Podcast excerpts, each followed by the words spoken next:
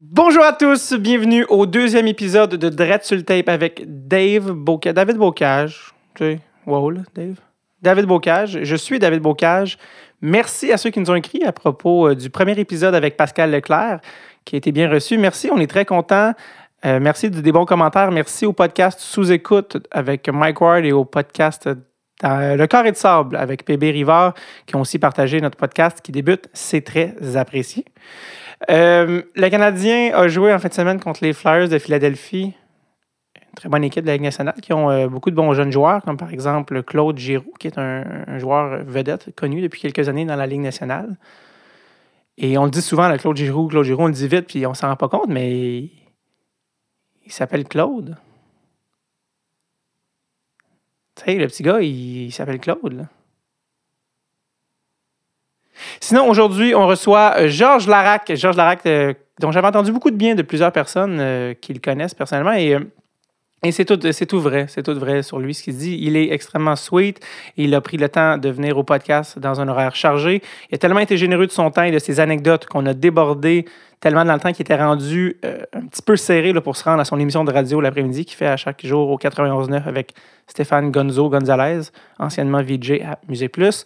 Donc, merci à Georges. Merci aux gens euh, qui nous ont écrit. Je veux juste te dire aussi, ceux qui nous, euh, qui nous avaient écrit, il y, avait, a eu quelques petits ajustements qu'on a dû faire avec le player sur le site Internet. Ça a été euh, corrigé, donc allez réessayer si vous avez eu des ennuis. Sinon, oui, le podcast va être sur iTunes et Google Play. Certains nous ont demandé. Oui, ça s'en vient. C'est déjà soumis à iTunes et à Google. C'est juste ça prend un certain temps avant qu'ils approuvent le projet. Donc, c'est dans le tube. Sinon, je vous envoie à mon entretien avec Georges The Rock Larac.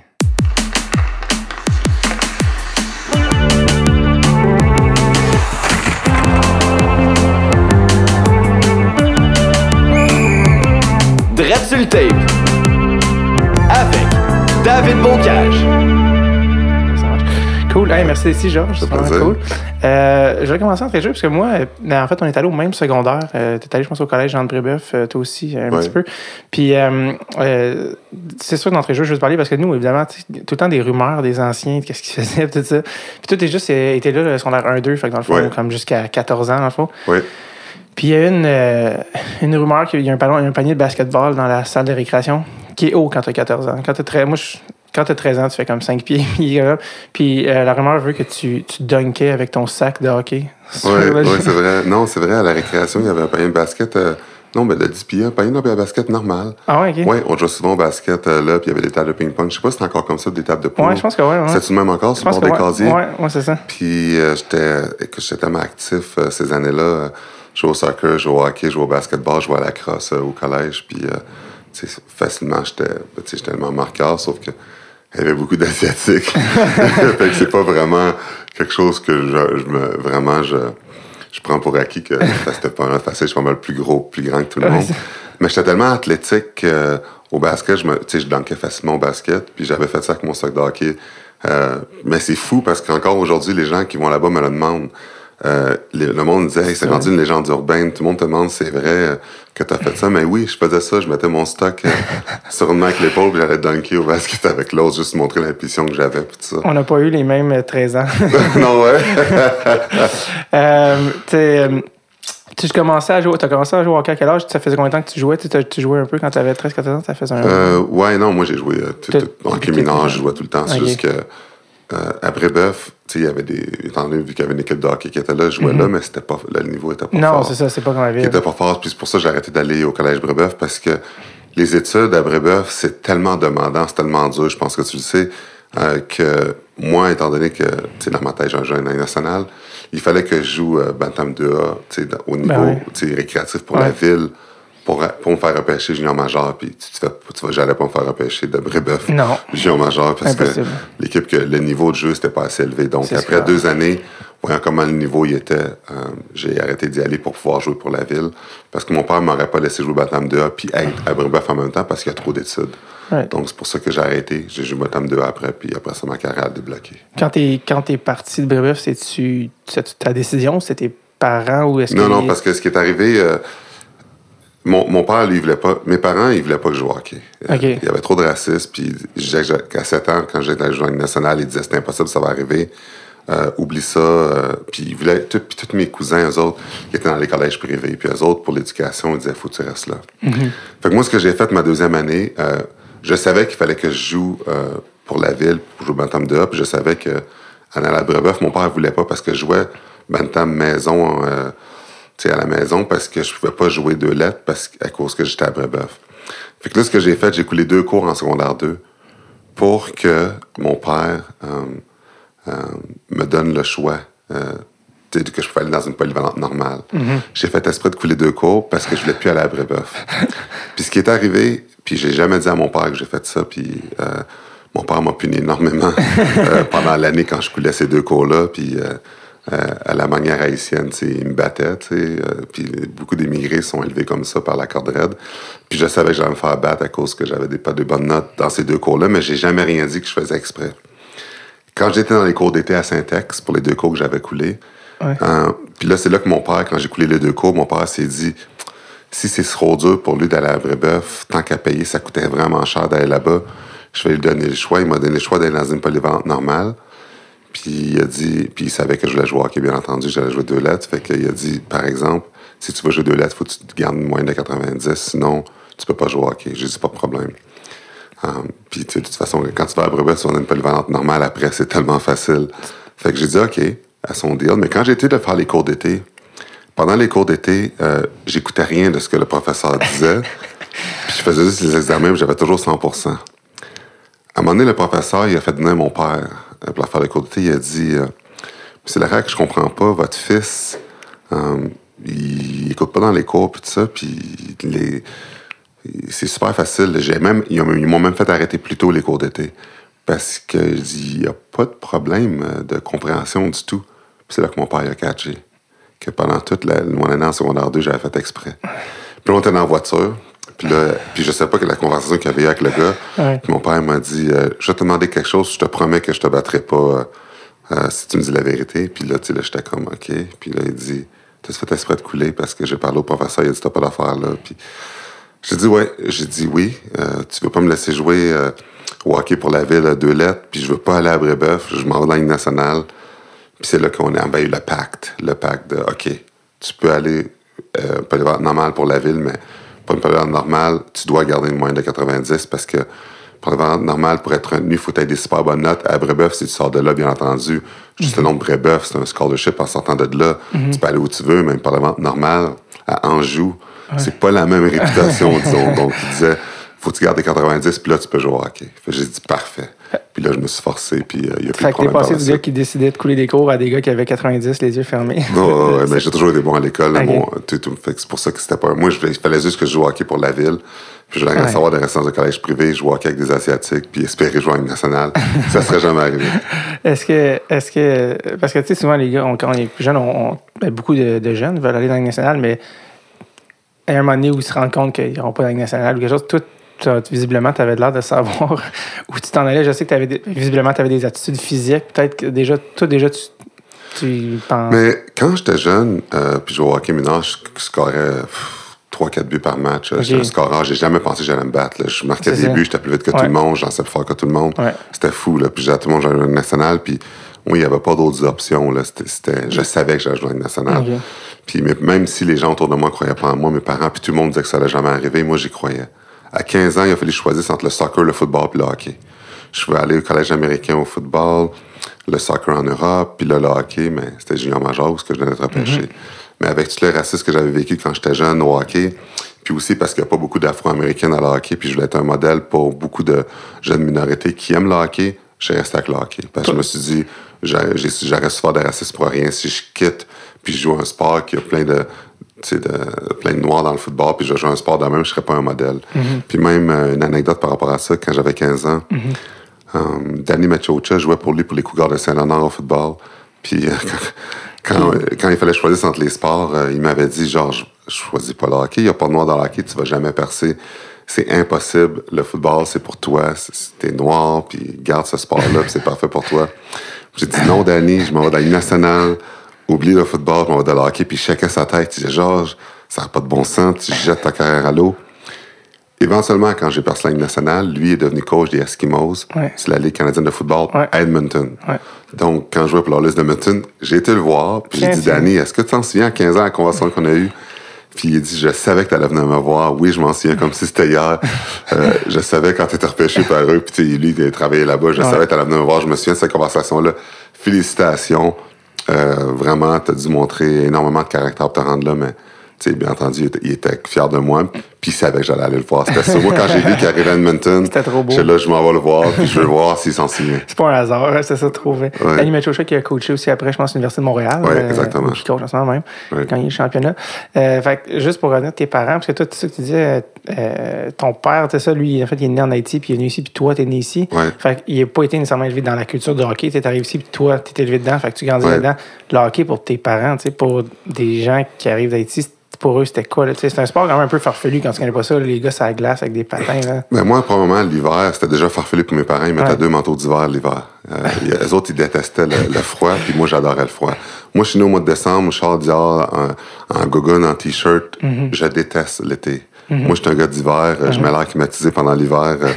Euh, le monde vient de chez nous, le monde vient chez nous l'été, il attrape la grippe parce que l'air qui- climatisé est au coton, Ouais. c'est fou. Là. Moi, j'adore le froid. Je suis l'opposé de tous mes frères, c'est fou. Puis quand je vais à des gens, je dors chez du monde, j'ai ça parce que je suis tout le temps parce que ça fait trop chaud. Fait que déjà en partant avec la chaleur, mes parents me comprennent déjà pas, mais d'ailleurs tous mes cousins non plus. Puis par rapport au hockey, mais tu sais, tu grandis à Montréal, tout le monde joue au hockey dans les rues, fait que j'ai joué au hockey, mais c'est sûr que mes parents, eux autres, c'est soccer, soccer, je jouais au soccer l'été, mais tu sais, il n'y avait pas grand conseil à me donner au hockey. Tu sais, quand t'as les parents ou dans le hockey mineur qui gueulent après leur enfant de, de scorer, de faire ci, de faire ça, là. Moi, mes parents, c'était pas ça, là. Mon père, il étudiait, il lisait des livres quand je jouais au hockey, quand je pratiquais. Puis même que mes parents, ils venaient pas souvent. Je fallait que je demande des livres ou j'allais à l'arena à pied ou en bicycle avec mon stock sur le dos parce que il voulait pas que je joue au hockey. Puis il aimait pas ce sport-là. Puis il y avait trop de racistes. Puis il trouvait que c'était ridicule puis que ça allait m'affecter plus tard parce que je me faisais traiter de tous les noms tout le temps, tous les jours. Puis les autres pensaient que cette frustration-là, avec le temps, j'allais devenir fou. Puis moi, je, moi, je leur disais, puis j'avais 7 ans, là, je leur disais, je peux pas lâcher, je peux pas. Si je lâche, les, les gens qui m'ont traité tous les noms, ils vont avoir gagné. Il faut que je continue. Mais c'est quand même fou d'à 7 ans, 8 ans Ouais, de ça à tes parents.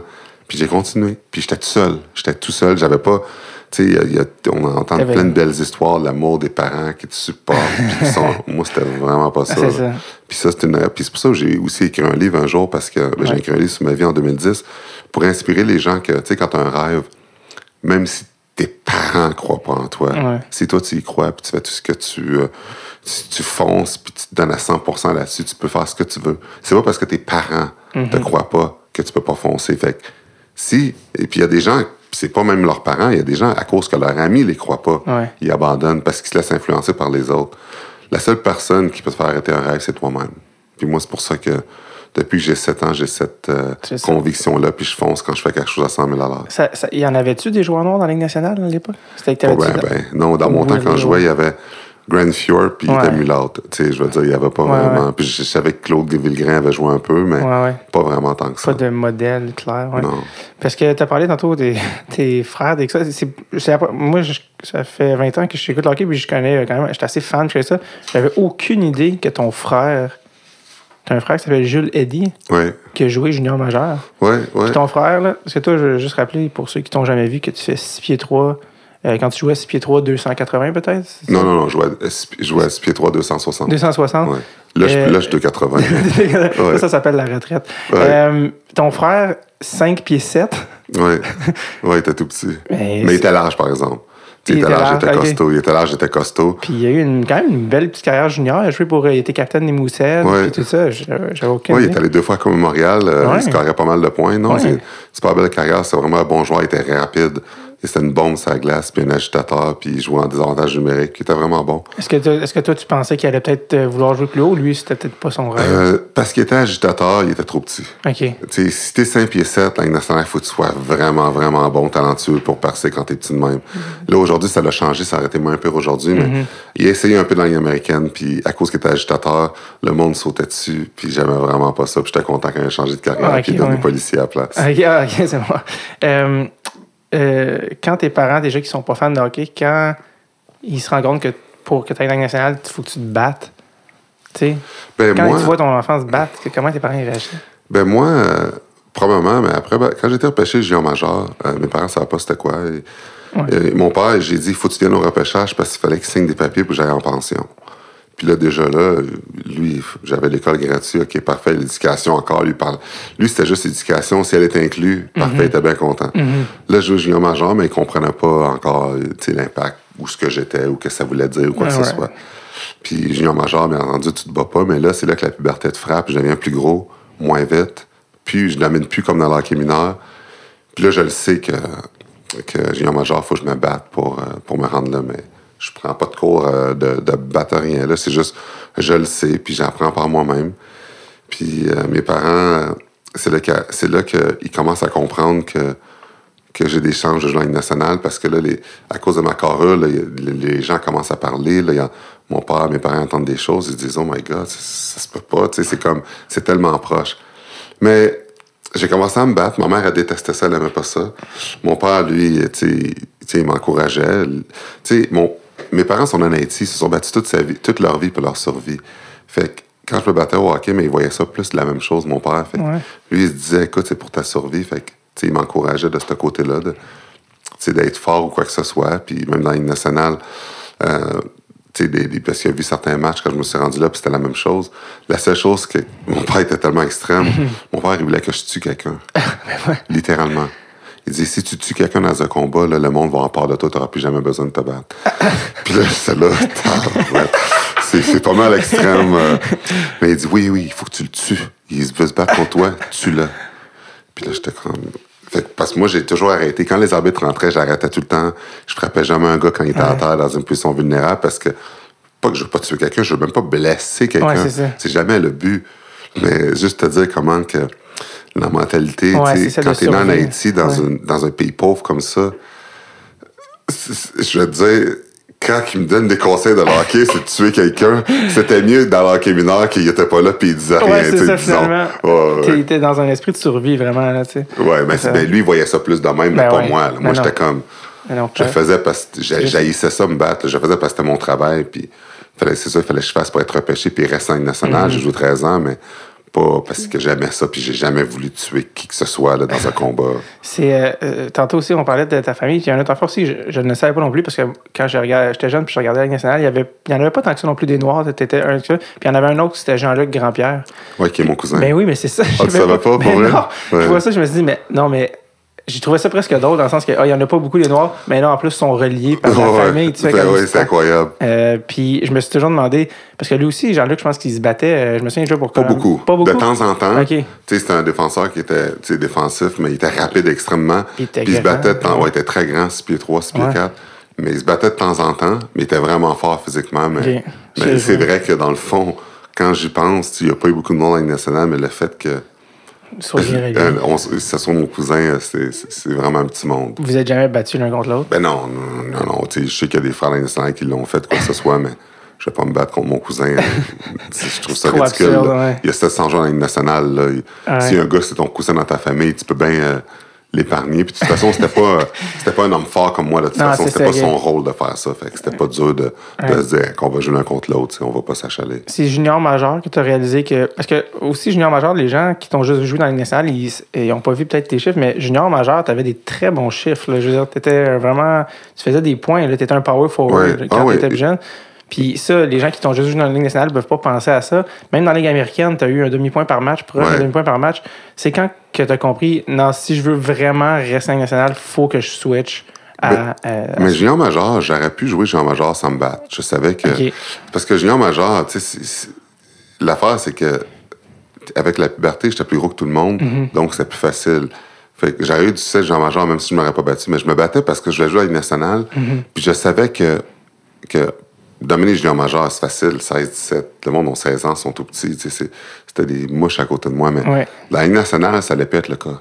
Hein, mon style, si je me battais pas, j'aurais pas été prochain nationale parce que à la grosseur que j'avais, j'étais pas assez bon. J'étais pas assez mobile, assez rapide, assez agile avec le puck pour, sans un côté physique, arriver puis percer avec juste du talent. Il y en a, tu j'étais pas comme Lindros. Lindros, il avait ma carrure, mais écoute, il y avait la vitesse, il y avait les mains, c'était un des joueurs au monde. Tu sais, j'étais pas comme John Leclerc qui avait. tu sais, presque ma carrure, tu sais, des gros gars de même qui se corraient, qui étaient incroyables. Ouais. Parce que ces gars-là, junior majeur, écoute, c'était.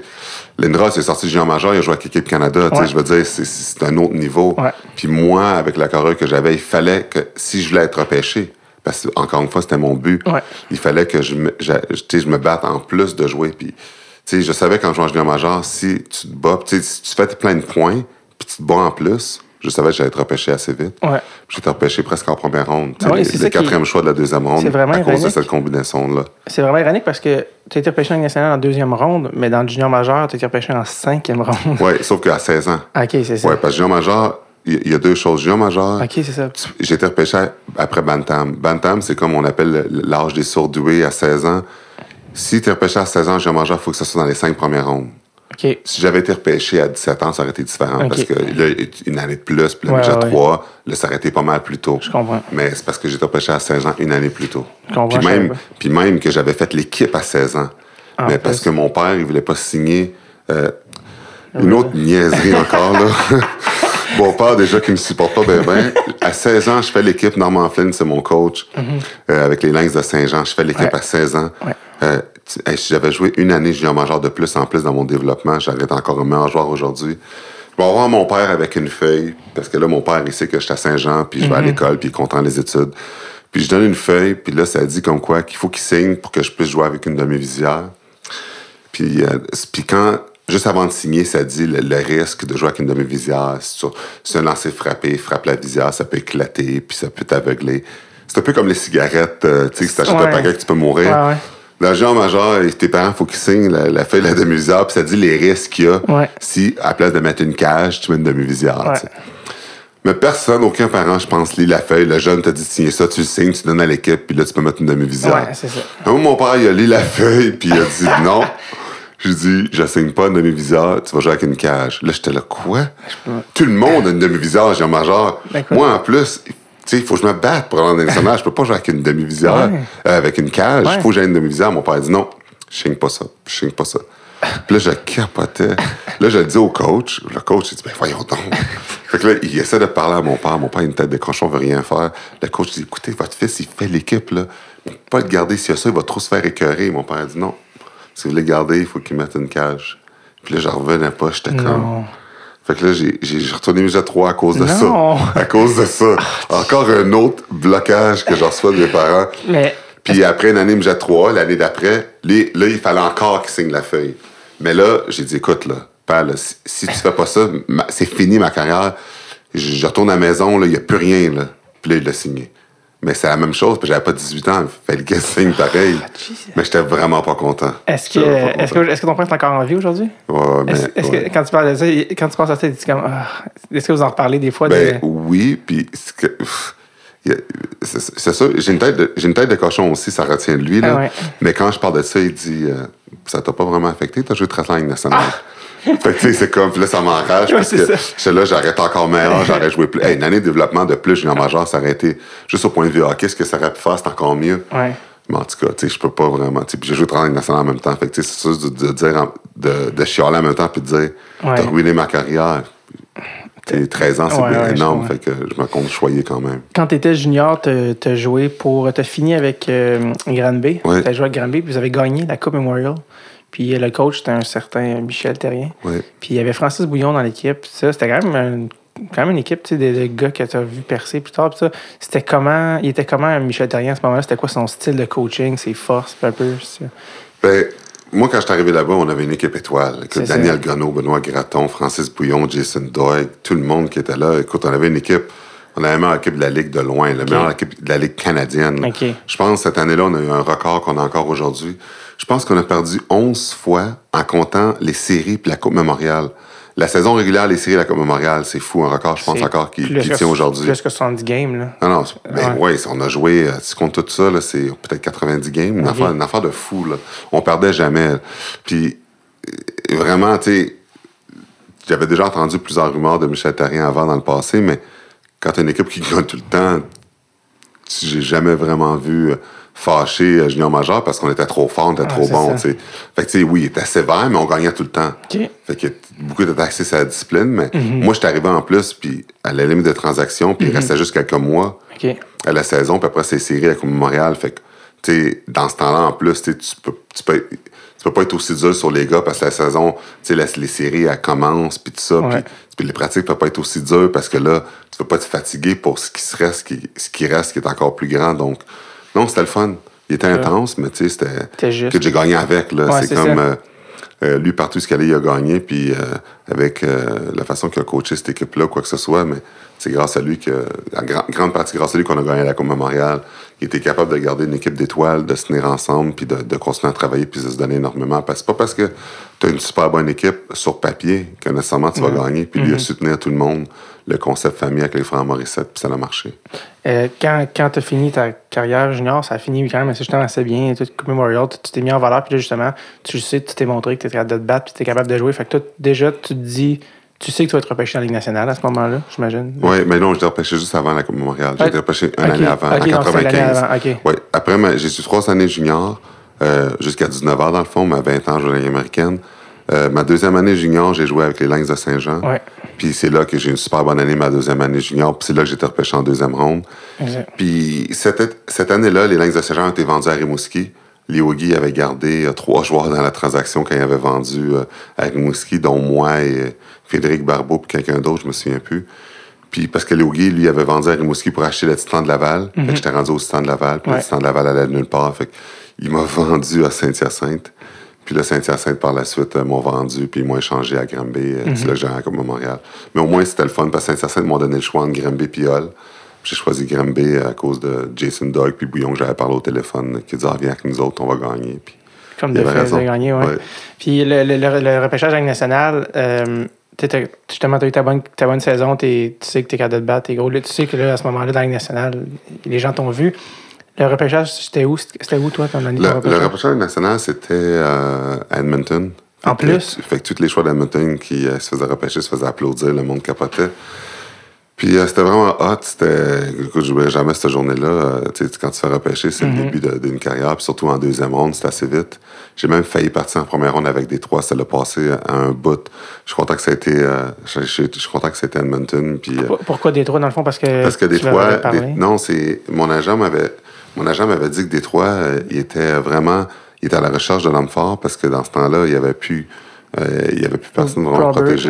c'est non, il était plus là. Alors euh, ça avait passé très très très proche. euh, mon agent m'avait dit, puis moi j'étais comme OK, Détroit, tu sais, c'est une équipe qui a toujours été incroyable. Les attentes, Steve Eisenman était là.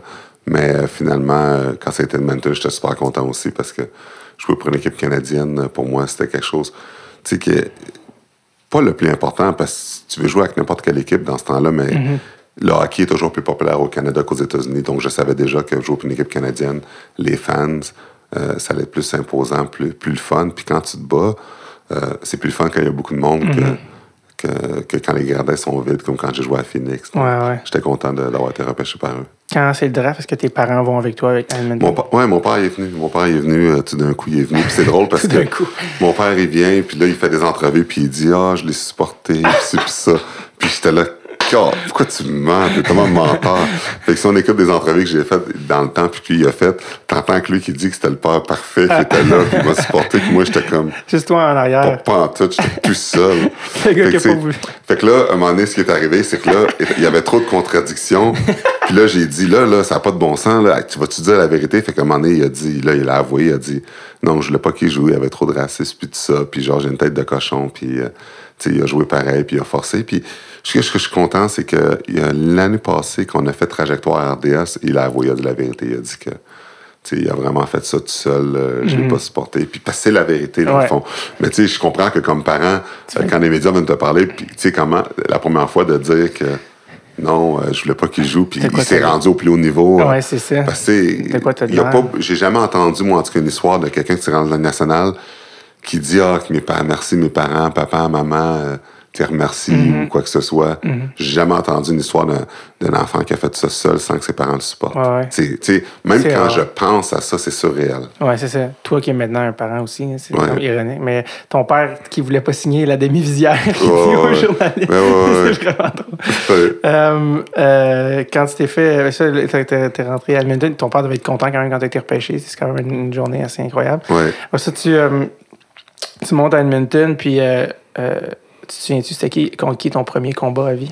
Ouais, je me souviens, c'était contre Frédéric Odouya. Euh, je jouais contre euh, les clubs, le club école des Sharks de Saint-Nosé. Non, pas le club école. Je jouais un match sur concours contre les Sharks de Saint-Nosé. Ah, C'est ça. Puis euh, Frédéric Odouya était là. Il y avait Dave Brown aussi, mais j'étais là. pff, Dave Ouf. Brown, il a cassé la face à Odouya. Ah, je me battre avec l'autre recrue ça. à la place. J'avais, j'avais la chienne, là. Je, je capotais, j'avais 18 ans. Là, j'avais plus de visière, j'avais plus rien. Puis dans le géant majeur, on limait nos visières, genre, pour se protéger la face. Ah ouais, hein? Là, j'avais rien, j'avais pas de visage, j'avais rien. Puis je me disais, je me bats contre lui, il va casser ma face ici. Ah que j'étais battu contre un autre recrue. Puis euh, Frédéric Odouya, puis tu sais, ça avait super bien été. euh. puis après le, le match, là, le- l'entraîneur il m'avait rencontré, puis il avait dit Georges, on pense te faire commencer à Edmonton. J'avais 18 ans. J'avais tellement peur que. Moi, j'étais là, non, non, je veux pas, je veux pas. J'arrêtais de penser à Dave Brown. Tu que- disais, je veux pas, ou tu le pensais? non, non, dans ma tête, quand il me parlait, là, Ouais, là, j'avais un blur. Tu sais, normalement, un entraîneur, t'as 18 ans, ton premier camp d'entraînement, puis il te dit, on va te faire commencer à Edmonton. Très rare. J'ai 18 ans, moi, je suis comme. fait que là, j'ai dit. Fait que là, j'ai dit, euh, j'ai dit, ah, j'ai dit, je pense que ça va être mieux si vous m'envoyez dans le junior tout de suite, euh, pour que je puisse améliorer mon patin. Puis ça, j'ai jamais dit parce que j'avais peur. Ben oui. Mais c'est quand même fou de dire ça pareil. Ouais, là. ouais, j'ai dit, non, non, non, c'est mieux. Puis là, il était surpris.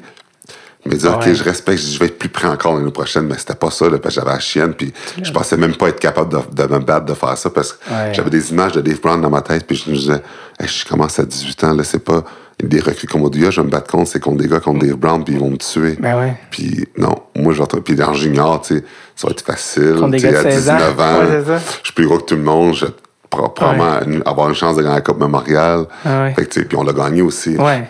Donc, euh, ouais, j'ai fait ça. Puis après une année de junior de plus, ça m'a aidé à avoir un petit peu plus confiance Ouais. pour commencer ma job de fou qui allait commencer quand Ouais. j'allais commencer américaine. Parce que dans le fond, c'est quand tu te bats, toi, t'avais.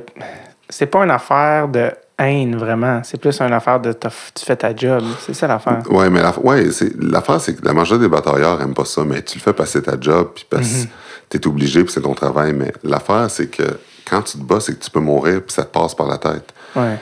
Tu sais, le, le hockey, le seul sport, tu peux te battre avec sans gants. Tu sais, Ouais. gants nus, puis Sur un des- coup de poing comme il faut sur la tu tempe. Non, mais sur la tempe, parce Ouais, que en t'as plus de visière. Ouais, ouais. Tu sais, les casques, t'es pas souvent. Un coup de poing sur la tempe, tu peux mourir. Puis, comme si c'était pas assez, à la fin d'un combat, tu- quelqu'un finit toujours à terre, puis l'autre te tombe par-dessus, puis tu peux te péter la tête sur la glace. Puis il y a du monde qui sont morts comme ça. Euh, parce qu'ils sont pétés la tête sur la glace. Fait que quand tu sais que tu peux mourir dans un combat, puis quand tu sais que si tu perds trop de combats, tu peux perdre ta job, ben, la combinaison des deux, c'est jamais le fun. Il y a énormément de pression. C'est pour ça qu'on dit souvent que dans le sport professionnel, être bagarreur, c'est le travail le plus difficile. Euh, c'est- Il y a eu beaucoup de documentaires sur les Last Gladiators, sur les, les doc- sur justement sur les batailleurs, puis ce qu'ils en font, puis ça vient avec beaucoup d'anxiété. C'est un- beaucoup de stress, y a beaucoup, ça mène beaucoup à des dépressions, surtout avec les coups à la tête. Il y a beaucoup de consommation, de dépendance, de drogue, d'alcool. Toi, je pense, jamais eu de commotion? C'est Non. ça? Moi, j'ai euh, j'ai vraiment été Ce chanceux. qui est incroyable. là, Ouais, j'ai été- été chanceux parce que j'ai jamais de commotion dans un combat. J'ai jamais été blessé. Je me suis jamais fait knocker. Puis même qu'après ma carrière, euh, quand j'ai été retraité, Mathias Brunet, à un moment donné, il m'a demandé est-ce que. c'est- Parce que quand les trois hommes forts sont morts, Ouais. parce qu'il y avait des problèmes de commotion, puis on mélangeait de l'alcool avec de la drogue. Bilac, euh, Bougard. Exactement. ok. Euh, là, là, il y avait, tout le monde se demandait, OK, les hommes forts aujourd'hui qui sont en vie, comment que leur cerveau, comment que ça va? Ouais. Puis euh, il y a une place à Montréal que tu peux faire des tests de neuropsychologie, puis plein de choses pour tester ton cerveau, des scans, tout ça, pour voir Ouais. ton cerveau, il est rendu à quel niveau. Fait que là, Mathias Brunet, il était bien gros là-dedans, puis il me connaissait, puis il a dit, Georges, est-ce que ça, ça te tenterait de prêter ton cerveau à la science? Puis là, j'étais là, bon, pourquoi pas, tu sais. Ouais. Mais il dit, la seule affaire, je veux te dire, c'est que, quels que soient tes résultats, par exemple, tu me laisses les publier. Ouais. Le journal va payer pour ça, mais tu laisses les publier. Puis là, j'étais là, OK? Mais il était là, mais genre, je te dis tout de suite, je veux juste te le dire, parce que je vais être honnête avec toi, si c'est néfaste, puis je le publie, ça va peut-être plus dur de trouver une job après. Parce que si tu as un cerveau qui a une Ouais. maladie dégénérative ou quoi que ce soit, Ouais. puis c'est public, ils vont mettre ça dans le public, là. Si tu t'exposes comme ça, puis les gens voient ça, comment tu vas faire trouver une job après? Tu Mhm. sais, ça va faire part au monde. Puis moi, quand il m'a dit ça, j'étais là, je l'assumais. OK, pas de problème. Puis il était comme, OK. fait que là, j'ai été à un hôpital à Montréal. Je me suis dit, c'est quoi le nom? J'ai fait tous les tests, tous les panoplies de tests qui existent. Passé toute la journée là. À la fin, euh, le docteur, il était comme. le monde n'en revenait pas, mais ils m'ont filmé, tu sais, quand pour la, la, la réaction, tu sais, tout à filmé, puis ça Ouais. pour pour la- pour euh, l'entrevue, puis la, la conclusion finalement, c'est que de tous les hommes forts qui, qui ont joué à nationale, je suis une exception, le seul Ben oui. qui a zéro séquelle au cerveau, aucun saignement de toute ma carrière, des mises en échec de tout ce que j'ai eu, mon cerveau était comme un cerveau d'enfant en santé, il y avait rien. Mathias s'en revenait pas, dit, ça se peut pas. Même le médecin, tu sais, on- tu regardes ce cerveau-là, puis on dirait même pas que ce gars-là a joué professionnel. Puis en plus, mes aptitudes physiques, mentales, d'intelligence, tout étaient s- par-dessus la moyenne. Puis il me comptait ça, puis je checkais la tête, ça se peut pas. Il n'aurait jamais pensé à ce résultat-là. Il était presque déçu. Oui, oui, non, non, il était déçu. Ouais, c'est ça. Parce que, tu sais, parce qu'avec ça, tu peux expliquer, puis tu peux, il a- ça se pouvait pas. J'avais même pas l'air de, de cerveau de quelqu'un qui avait joué. Puis, Ça prouve, ouais. Parce que souvent, quand tu te bats, le monde va dire jamais de commotion, ou quand tu te fais frapper, jamais de commotion, Ouais. puis c'est pas vrai. Mm-hmm. Mais tu veux juste jamais montrer que tu as eu mal. Mais moi, je, je disais, ben, pour vrai, j'ai jamais eu de commotion. Si j'en aurais eu, ou j'aurais été blessé à la tête souvent, je, je- je l'aurais dit, mais j'ai jamais rien eu. Mais les résultats le montrent. Fait que j'en revenais pas. Fait que c'est vraiment. Ce qui est peut-être plus étant national, c'est que le fait que j'ai. Parce que même ceux qui se battent pas, Ouais. quand tu te fais frapper, là, oui. le whiplash que ça donne, oui. Mm-hmm. ça, ça- ça- ça donne quelque chose au cerveau quand même. J'ai rien. Le cerveau d'enfant, tu sais, c'est comme. Incroyable. J'en reviens pas. J'ai vraiment été choyé et chanceux dans ma carrière d'avoir été aussi en santé.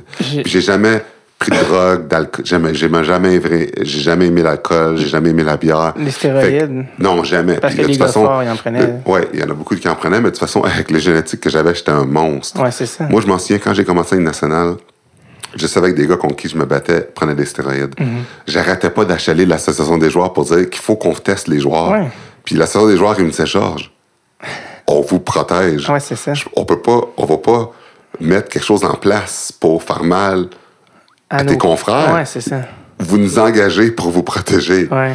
Moi, je dis, oui, mais c'est pas fair. Moi, je me bats contre des mondes qui sont. Et je dis, genre, oublie ça, là. On peut pas faire, on peut pas imposer ça Ouais. à l'association contre les joueurs. C'est ça comme de travailler contre vous autres. Ouais. Puis je comprends qu'est-ce qu'il disait. Je comprends ce qu'il disait, Mais mais quand la Ligue nationale l'a imposé, j'étais le gars le plus heureux au monde. Ben ouais. Quand, quand mis des tests, parce que tout d'un coup, tous les gars à qui je me battais, qui, qui pesaient le même poids que moi, ils ont tous rapetissé. Tout d'un coup. C'était plus facile. J'ai vu une différence instantanée. Mais moi, c'est sûr que génétiquement, j'ai toujours été chanceux. J'ai jamais fait de poids de ma vie, vraiment. C'était tout, tout. Je faisais du. Quand les gars allaient au gym faisaient du poids, je faisais du yoga.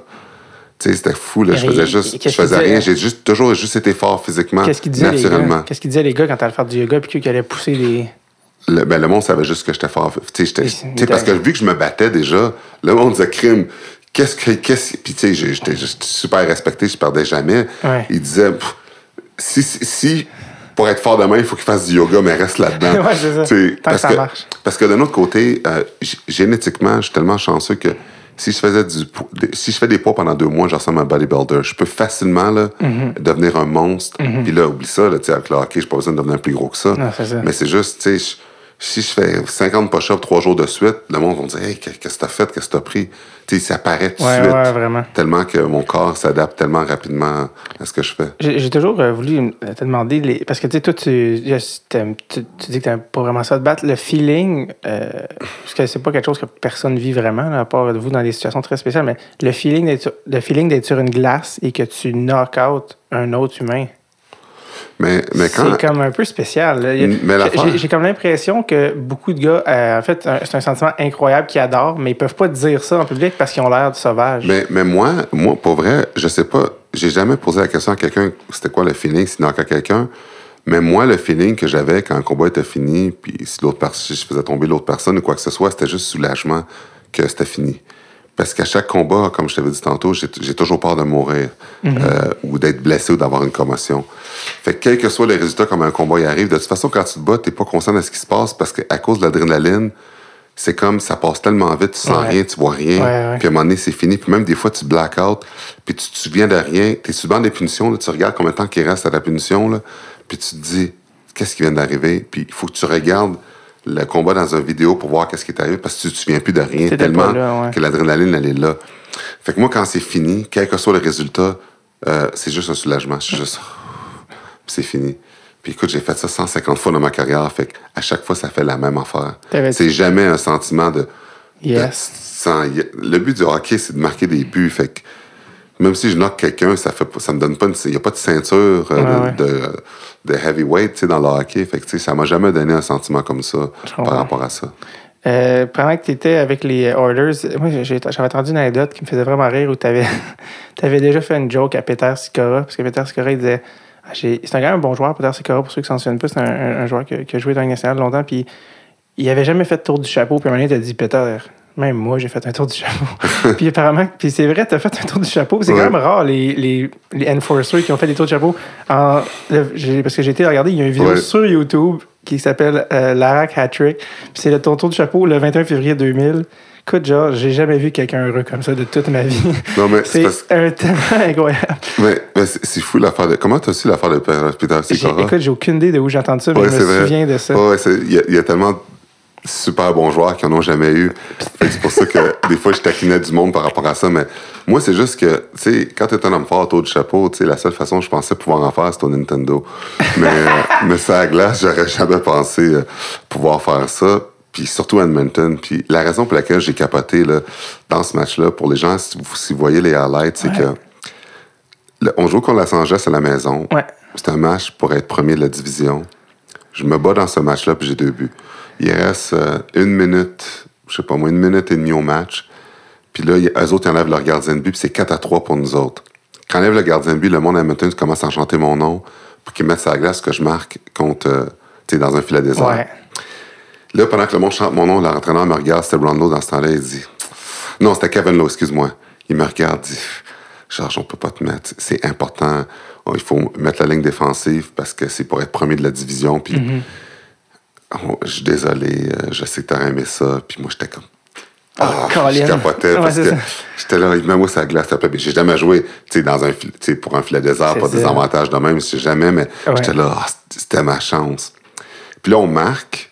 Dans le filet des arts, c'est 5-3, il reste 30 secondes à la game. Puis là, je suis comme, je suis sur le banc, je suis content, on a marqué, Ouais, ouais. on gagne. J'ai quand même deux buts, une bataille, Ouais, c'est un match qui est parfait. Là, il met sa glace avec ma ligne pour finir la game, puis il reste 30 secondes à la game. Fait que, tu sais, le monde, il chante mon nom, puis tout ça. The Fait Rock, c'est ce qu'il disait? Ouais, il m'appelait comme ça. Le monde m'appelait The Rock. Puis il mettait la tune du wrestler The Rock quand je faisais un but. Fait que là, il reste 30 secondes à la game. Le puck s'en va dans leur zone. Puis un moment donné, je reçois une passe. Puis je sais pas pourquoi j'ai fait ça. J'ai jamais fait ça de ma vie. Je suis devant, le- devant- il y a un défenseur devant moi, puis le goaler il est après. Je reçois une passe, je fais un la- un spinorama à la Denis Savard devant Ouais. le défenseur. Ouais. Je me retrouve tout seul devant le goaler. Ça, là, j'ai essayé de faire ça peut-être mille fois après, j'ai jamais été capable. Cette fois-là, c'est comme s'il y avait quelque chose qui m'a donné la force. Je sais pas c'est quoi, mais j'ai fait un mot que j'ai jamais fait. Je fais un spinorama, ça marche. Devant le goaler, je fais un backhand puis je marque. Parce que je m'en attendais pas, parce que je savais même pas qu'il reste encore du temps, à, à cause de tous les éléments qui sont arrivés. Tu sais, quand tu t'en as pas à quelque chose, puis ça Ouais. arrive, puis je réalise, le monde, il pleurait d'instant. le monde, il capotait. C'est comme j'avais gagné la coupe. Fait que c'est comme je suis devenu fou, là, puis je suis parti. Parce qu'il y a un goaler d'un net, là, c'est pas un empty net. Ah, si ça. remarqué dans un empty net, j'aurais été content, mais c'est pas la même chose. Ouais. Mais là, je me l'attends pas. Il met puis finir la game, puis je pense même pas à ça, puis je fais un move de fou. Le, le plus beau but de ma carrière, c'est le troisième but de mon tour de chapeau. Là, j'ai fait la glace au complet. J'ai Ah ouais, patiné plus vite que j'ai jamais patiné. Je suis parti comme un malade. puis le monde capotait. euh, le monde, capotait. Ah, les, gars dans mon équipe. Euh, tout le monde devenait fou. Puis même après la game, deux heures après la game, j'étais encore habillé avec mon... J'ai tellement fait d'entrevues que j'étais en- deux heures après la game, j'étais encore habillé. Les gars étaient tous partis déjà, puis j'étais encore habillé avec tout mon stock à faire des entrevues. Même Wayne m'a appelé. Wayne Gretzky m'a appelé, il jouait Euh, plus, il m'a appelé, puis il m'a dit Georges, il t'en reste 49 pour battre mon record en anglais. là, Ouais. c'est juste te dire comment c'était gros, là, Ah que le monde de partout, tout le monde parlait de ça. Puis à cause du fait, tu sais, le chaud, le froid, vu que j'ai gardé mon stock tellement longtemps après pour faire des entrevues après, Ouais. que le lendemain matin, j'avais des que je ne pouvais plus bouger parce que si tu gardes ton stock trop longtemps avec le chaud, le froid, mais j'avais des spasmes, fait que j'ai pas pratiqué le lendemain. Puis là, tous les gars dans l'équipe me taquinaient parce qu'ils disaient, ah, tu scores trois buts, puis là, tu pratiques pas. Ouais, fait ça. que les gars, ils faisaient des jokes, quoi que ce soit, mais j'avais vraiment des le- Puis le surlendemain, après, j'ai été correct, mais j'avais tellement gardé mon stock longtemps mouillé que ça Incroyable. m'a donné des spasmes. Mais écoute, c'est une journée, j'oublierai jamais. À Edmonton. Tout le monde avait pitché des, euh, des casquettes sur la patinoire. Je regardais ça, puis c'était pour moi, là, j'en revenais Incroyable. pas. Puis j'ai un trophée encore avec euh, les trois pucks dessus euh, pour le premier, premier et seul. Bien entendu, c'est ça le seul. Il faut pas trop en demander. Taux de chapeau en carrière, Edmonton, devant mes fans. Incroyable. Puis j'ai même une, euh, un tableau de- de- d'une chaîne de radio qui, qui s'est promené dans le stationnement où ce que tous les fans étaient pour faire signer félicitations, puis j'allais encore euh, où ce que les gens me félicitent de mon taux de chapeau, puis les gens pleuraient là, c'est tellement qu'ils étaient émus que ça m'arrive, tellement que j'étais proche des gens de la population, de la communauté. Ouais, C'est un moment que j'oublierai jamais. S'il y en a qui ont une journée B-, aller sur YouTube, voir Georges Larac marquer trois buts, ça donne le goût, ça donne le goût de se lever. Mais, mais- mais c'est, ce qui est fou là-dedans, c'est qu'aujourd'hui, tu sais, quand je dis que j'ai déjà fait un tour de chapeau, quand les gens me. Tu sais, quand on parle de hockey, les gens, il y, en a- il y en a qui me croient pas. Puis je suis tellement content quand le monde me croit pas, parce que quand ils me croient pas, je suis comme. Va sur YouTube. Ouais, c'est ça. Maintenant, tout est enregistré. Fait que, tu sais, c'est comme, c'est pas comme si je pouvais mentir. Non. À voir que je peux inventer que j'ai fait un tour de chapeau dans la Ligue nationale, puis tu vas pas aller checker. Ouais, c'est ça. Fait que là, il y en a, il y en a encore aujourd'hui qui me croient pas, puis là, ils tu Puis là, ils voient, puis là, ils sont comme, oh my God. Incroyable. Quand tu étais avec les Oilers, je vais aussi en parler parce que c'est un. euh, c'est un euh, en 2006, vous avez fait un Cup Run jusqu'en finale de la Coupe Stanley. À ce jour, c'est un de mes euh, playoffs préférés. Je, me, je, dire, je sais que je, je te vois ta face, t'as encore, t'as encore, t'as encore mal. Je veux pas, je veux pas rouvrir une plaie. Ouais. Mais en plus, en ce moment, on est, euh, on est dans, dans la chambre ici. Je l'écoutais en bas au sol. Je, je me souviens encore de quand Fernando Pisani a marqué en, en overtime, en désavantage. Ça, ça arrive pas, en passant, là, en overtime, en désavantage numérique, quand tu es face à l'élimination. C'est catastrophique. là. Je, je voyais déjà, je voyais déjà la game finie. Regarde, la table qu'il y avait devant moi, là, je l'ai flippé à l'envers quand il a scoré. J'étais complètement euh, fou. C'était euh, c'était incroyable. Pour ceux, euh, ceux qui s'en souviennent pas, j'ai fait imprimer le roster là, de l'équipe parce que c'est une équipe qui est comme restée ensemble vraiment pas longtemps parce qu'il y avait beaucoup d'agents libres. ça. Sur l'équipe, il y avait toi, Marc-André Bergeron, euh, Alex Chemsky, Mike Pekka, Chris Pronger qui était le chef, un peu, Dwayne Rollerson au sommet, Sergei Samsonov qui a, avant les Canadiens, c'est Ryan Smith euh, dans son prime, Spacek, Jared Stoll, il y avait Jason Smith. Vous aviez une équipe, euh, il y avait peut-être pas de, à part Pronger de superstar, mais c'était une, là, une équipe qui se tenait, genre.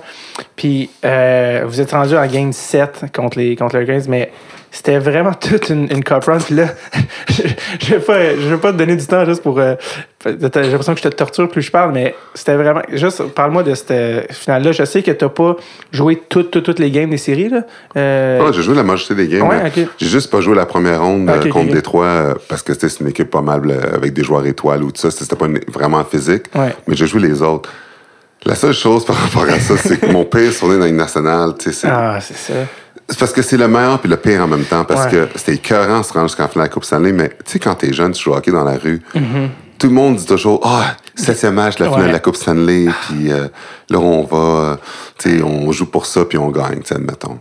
Fait que quand tu seras en finale de la Coupe Stanley, le septième match, puis la Coupe est dans le building, tu vas aller d'un côté ou de l'autre, tu penses jamais que tu vas perdre ce match-là parce que depuis que tu es petit, tu rêves de jouer ce match-là, le septième match. Puis c'était écœurant Edmonton, tout était électrisant, tout le monde capotait, le monde au Canada était derrière de nous autres, c'était fou. Il avait fait des tests, puis le building d'Edmonton était le plus bruyant de Ouais, toute ouais, la mais, ligue. mais c'est là encore, euh, c'est les records de, de- les bruits les plus De bruyants à Edmonton. ouais. c'est parce qu'Edmonton, c'est des blue-collared workers, c'est des, c'est des, c'est pas des, des gens en cravate qui vont écouter des games comme à Toronto ou à Montréal dans Mhm. les rouges puis que tu n'entends pas un son. là. C'est du monde qui, peint, qui, qui peinture leur visage puis qui gueule puis c'est fou. Puis Mhm. c'est, c'est nous autres qui a commencé la Ligue nationale de reprendre. Tu sais, quand, quand le gars il arrête de chanter puis les fans continuent, on Mhm. a toutes fait ces affaires-là puis les autres équipes ils ont copié après. Dans le run de 2006, c'était malade. Puis, tu sais, il n'y a personne qui nous voyait en finale, mais il n'y a personne qui voyait la Caroline non plus en finale. Ouais. Ce qui est arrivé en 2006, puis je pense que c'est ça qui nous a jinxé. Puis, euh, tu sais, quand je pense à ça encore, c'est pour ça que ça fait encore plus mal. On perdait 3-1 dans la série en finale. Ouais. Puis, on a remonté jusqu'à 3-3. Puis, le, le- le troisième match qu'on a, qu'on égalisé à la maison, on a gagné 5-0. Quand on a gagné 5-0, les médias, tout le monde disait l'âge a rattrapé les, les Hurricanes parce qu'ils étaient plus vieux. Puis, là, c'est fini. Les Oilers vont gagner. Ils sont fatigués, ils sont à bout du rouleau. Je me souviens, le septième match avant de partir à la, à, à la Caroline, il y avait un deuxième avion qui partait après nous autres. C'était toute la famille, les blondes, puis tout le monde, puis des caisses de champagne qui venaient en Caroline, l'avion après nous autres pour célébrer par la suite. Puis euh, les gars, dans- avant la game, avant la game 7, les gars parlaient dans la chambre qu'est-ce qu'elle allait faire avec la Coupe Stanley, puis toutes ces Oh, choses-là. non. Moi, souviens comme si c'était hier. Dans votre chambre? Le- c'est- on était tellement détendus, mais trop. OK. Puis quand on a perdu ce match-là, là, je m'en souviens deux heures après la chambre, deux heures après la game, on était tout habillés encore, là, puis on pleurait euh, dans le banc, on pleurait dans la chambre. On était tout habillés, puis on capotait. Puis on était tout habillés, puis quand on est allé à la réception, après ça à l'hôtel, il y avait toutes les caisses de champagne qu'on avait achetées, puis tout. Puis les gars étaient tellement fâchés, je m'en souviens, ils pétaient ses murs de l'hôtel. Tu sais, puis, puis je sais que c'est, mauvais pardon, Ouais, c'est, ouais. con à dire, mais c'est vraiment ça qui est arrivé. On était avec ça, puis personne qui voulait en boire. Par frustration, on a commencé à les péter. Fait que, euh, il a fallu faire, bien entendu, payer pour les dégâts, puis tout ça, là, mais c'était, écoute, c'est le pire feeling euh, À vie. à vie euh, qui pouvait arriver. C'est mieux de pas faire les séries que de perdre Ah ouais. match numéro 7. C'est, fou, ce feeling-là. Là. Encore aujourd'hui, les gars, quand on se voit des fois, là, puis on n'a même pas besoin d'en parler, on fait juste regarder, puis... on était tellement proches. Ah non, ça, c'est- Ryan Smith, on aurait dû gagner. quand Ryan Smith a pris sa retraite il y a deux ans, euh, ou quelques années, ça fait déjà euh, dix ans de ça, Ouais. là. Ah, bravo, belle carrière, Ryan Smith, ça. Il a dit, ouais, mais en 2006, Ouais. Je l'ai pas ramené la coupe. Ouais. C'était encore comme. Ouais, oh. C'était encore. Euh, puis après ça, bon, Chris Pronger est échangé cet été-là, puis ça Ouais. a un peu. euh, Ah non, mais tout le, monde est parti, tout le monde est parti après. Je suis parti, il est parti, tout le monde est parti, puis l'équipe n'a pas fait les séries depuis. Depuis, c'est ça que Ah, j'allais dire. C'est ça qui est fait fou. 10 ans. Ben là, Connor McDavid vient d'être. Cette année, nommé- je pense que ça va changer, ouais. nommé capitaine d'une nouvelle époque. Euh, tellement à faire de parler. Euh, pas trop longtemps, je vais pas trop passer temps dessus, mais tu as été, parce que on n'en parle jamais, mais t'as- il y a eu le lockout 2001, tu es allé jouer en Suède. Ouais. Pourquoi avais-tu choisi la Suède C'était un choix ou c'est. Ce qui est arrivé pendant le lockout, c'est que là, moi, j'étais comme, je trouvais ça tellement épais, le lockout, puis toutes ces affaires-là, l'affaire d'argent, quoi que ce soit. Moi, j'étais à Edmonton dans ce temps-là. Toi, tu étais beaucoup impliqué avec l'association des joueurs aussi. euh, Ouais, j'étais beaucoup impliqué aussi. Puis j'étais à Edmonton, je restais à Edmonton. Puis là, tous les joueurs s'en allaient jouer en Europe. Mhm. Puis là, j'entendais des joueurs européens qui chialaient parce qu'ils perdaient des, parce qu'ils perdaient des jobs à cause de ça. Tous les gars ils allaient chercher leur job. Ouais. Puis eux autres ne pouvaient pas travailler par leur job. Moi, j'étais là. Pff, moi, je ne ferai pas. On fait assez d'argent Nassan. Je ne vais pas aller prendre la job d'un pauvre Européen. Je ne vais pas jouer cette année-là. Puis là, à un moment donné, mon agent me parlait. Il disait Georges, ça serait, ça serait bon que tu joues euh, quand même parce que si tu joues pas une année complète, l'année, avec l'année d'après, ça serait, ça serait quand, même pas mauvais que tu joues un peu euh, juste pour euh, un peu garder tes, tes, tes skills dans le hockey puis tout ça. Puis là, j'ai dit, OK, mais trouve-moi une équipe, mais je vais juste jouer dans les séries. Comme ça, je prends pas le. le- dans les séries, tu sais, la saison est finie, tu OK. prends pas le. Tu prends pas la job de le personne. salaire de personne, ouais. Fait que euh, j'ai dit, je vais jouer dans les séries. C'est pas de problème. Là, je me cherche une équipe. Je trouve une équipe en Suède. Là, je suis comme. C'est en Suède, deuxième division. Puis là, j'étais comme. Pour monter en première division. Parce qu'en Ouais. Europe, quand tu gagnes, tu montes d'une Ouais, division. ouais. Puis quand ils trouvent ça, je suis comme, c'est des glaces olympiques, c'est des petits blonds super rapides. puis je suis comme, OK. euh, puis là, j'entendais, il y a plein de joueurs nationales qui se faisaient renvoyer de leur équipe parce qu'il y en a qui étaient, ils avaient été out of shape, qui n'étaient pas en forme, qui Oh. prenaient pas ça au sérieux. OK. Fait qu'il y a des joueurs qui se sont fait renvoyer. Puis là, moi, je- une équipe me prend, me signe, puis je m'envoie là-bas, là, puis c'est comme, moi, je vais pas me faire renvoyer, j'ai de l'ego pour tout. Fait que, tu sais, Ouais. je sens énormément de pression. Puis les médias là-bas, en Suède, euh, ils blastaient le fait que l'équipe m'avait signé. Ils disaient qu'est-ce qu'ils ont fait de signer un goon? Ils ont besoin de monter de division parce que AIK, c'était l'équipe la, la plus. C'était comme le Canadien de Montréal en Suède. C'est l'équipe la plus historique en Suède. Puis il fallait qu'ils remontent en première division. Puis c'est moi qui signe pour monter en première division. Moi puis Mathias Nordstrom, qui est, Ouais. que j'ai en défenseur. Ouais. Puis c'est nous deux qui montent. Puis Mathias Nordstrom, c'est un bon défenseur, c'était une bonne acquisition. Mais moi, je me faisais blaster dans tous les médias suédois, mais je savais pas ça. Je l'ai juste su vers la fin. Fait que là, je m'en vais là-bas. Puis là, je suis comme. Je suis dépaysé au bout. J'arrive à Stockholm. Puis, puis là, on a la première pratique. Puis là, je suis jet lag. J'ai la misère à avancer sur la glace. Je suis brûlé. Puis là, je suis comme. Man, ça n'a pas de bon sens. C'est rapide. C'est. Finalement, après la, la première journée de pratique, euh, là, on, on a une game. tu sais, Il reste trois games pour finir la saison. Je marque un but euh, dans la game. Puis, tu sais, je capote. Je reviens pas que je marque en, en Suède ou tout ça. Mais finalement, en tout cas, pour faire une histoire courte, avec les séries et tout ça, j'ai marqué à tous les matchs. Ah Oui, gars, je l'ai Puis- ici. puis- Euh, Quand tu as fini puis- la saison, tu as fait 4 buts en 3 games, puis dans la série, tu as fait 12 points en 10 games. Ouais, fait que j'étais l'MVP. On a gagné, on a monté d'une division. Mais les, tous les journaux en Suède se sont excusés par la suite de tout ce qu'il avait dit quand il avait dit que j'étais la pire signature. Ouais. Parce que le monde nous disait que c'était la meilleure signature. J'étais un des gars les plus populaires en Suède après Matt Sundin puis, puis, euh, Peter Forsberg. Partout où j'allais, le monde capotait. Parce que EIK, c'était à Stockholm. Fait que partout où ce que j'allais, il y avait ma face partout. Le monde, il freakait. J'en revenais pas. c'était devenu tellement populaire qu'une couple d'années après, quand ils ont fêté, je pense, le 375e anniversaire, ils m'ont invité Non.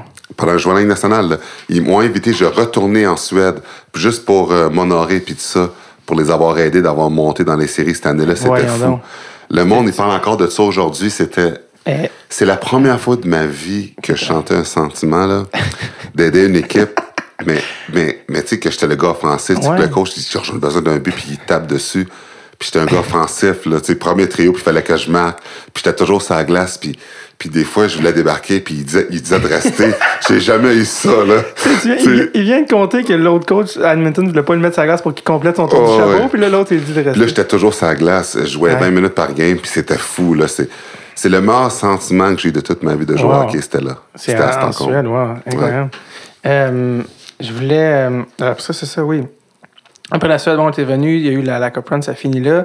Euh, après ça, il y a eu, juste fast forward, mais t'as été, euh, t'as été agent libre, t'es allé à Phoenix. Phoenix t'ont échangé à Pittsburgh. Ouais, mais ce qui est arrivé à Phoenix, Phoenix, c'était tellement de la merde. Ah ouais? Wayne Gretzky, c'était l'entraîneur. Ouais. Wayne Gretzky, c'est un des meilleurs joueurs de tous les temps. Mais comme entraîneur, il n'avait pas pantoute. Les pratiques, c'était 20 minutes de temps. Les, les gens, les joueurs, ils disaient il faut qu'on aille jouer au golf. Ils nous laissaient s'en aller. Tout le monde avait pris du poids cette année-là parce que les pratiques, c'était pas tough. On faisait juste la banane. Wayne n'était jamais là. Il y avait toujours trop de, de, de- de choses d'autographe. Quand on arrivait sur la route, il y avait une limousine qui allait chercher euh, à direct- directement dans l'avion, puis on pratiquait pas, on faisait rien.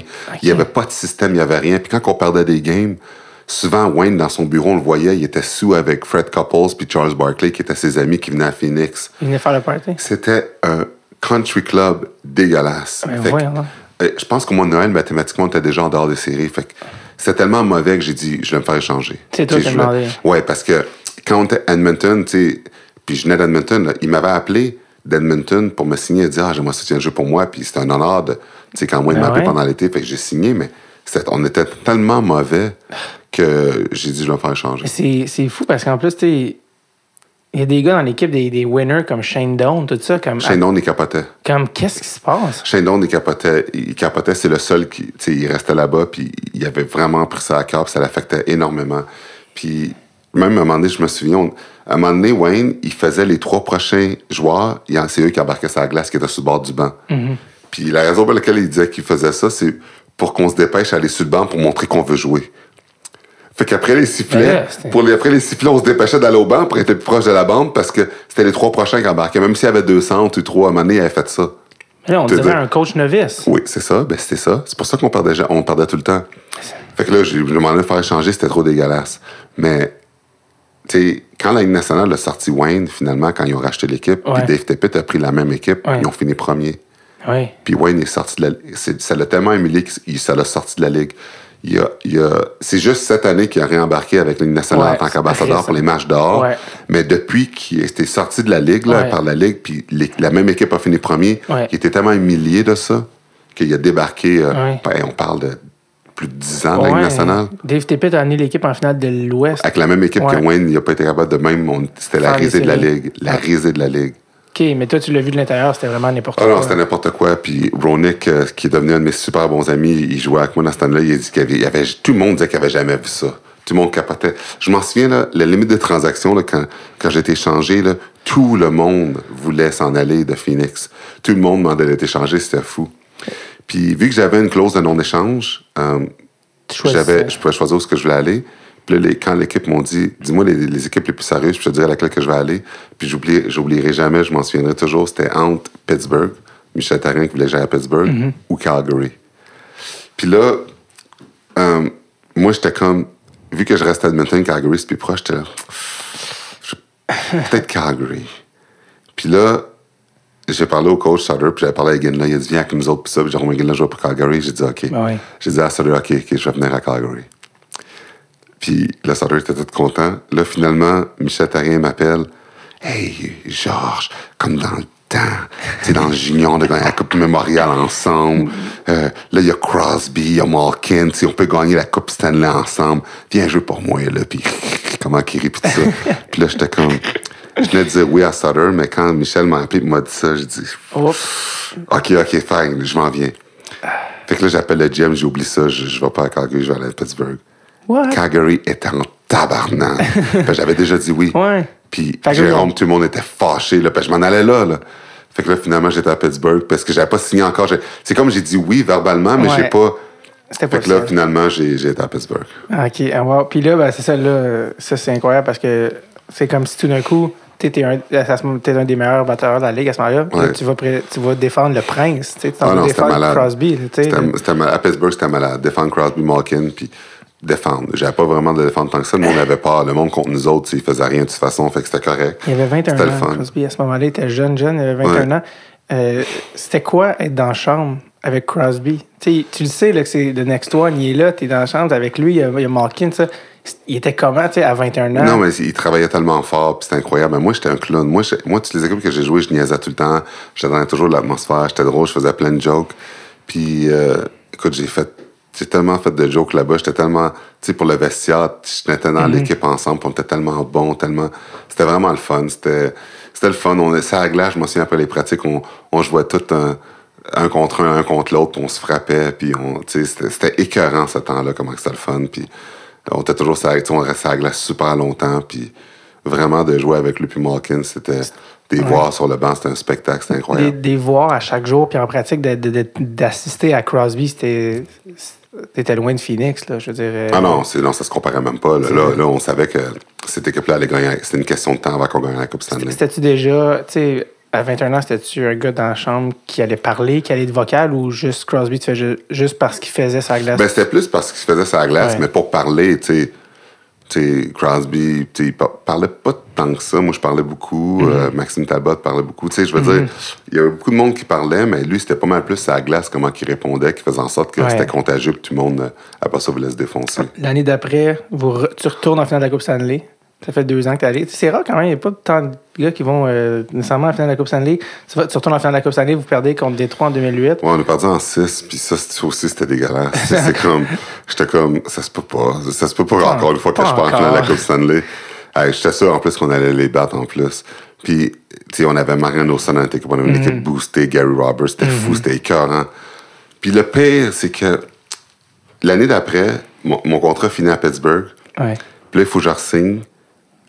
Mais l'affaire, c'est que, parce que à cause de Crosby, Malkin, Fleury, puis euh, le temps, le noyau, mais ça coûtait super cher. Ouais. Euh, il ne va pas me donner plus qu'un million par année, le, le GM, parce qu'il dit, Georges, on veut te signer un contrat de trois ans, on peut juste te donner un million par année, s'il te plaît, reste. Puis Crosby m'avait dit, Georges, je te promets, si tu restes, on va gagner la Coupe l'année prochaine, faut que tu restes. Puis là, moi, j'étais comme. Tu sais, j'étais. En ce temps-là, j'étais le meilleur, euh, tu sais, homme fort de la Ligue au point de vue points puis statistique Ouais. aussi.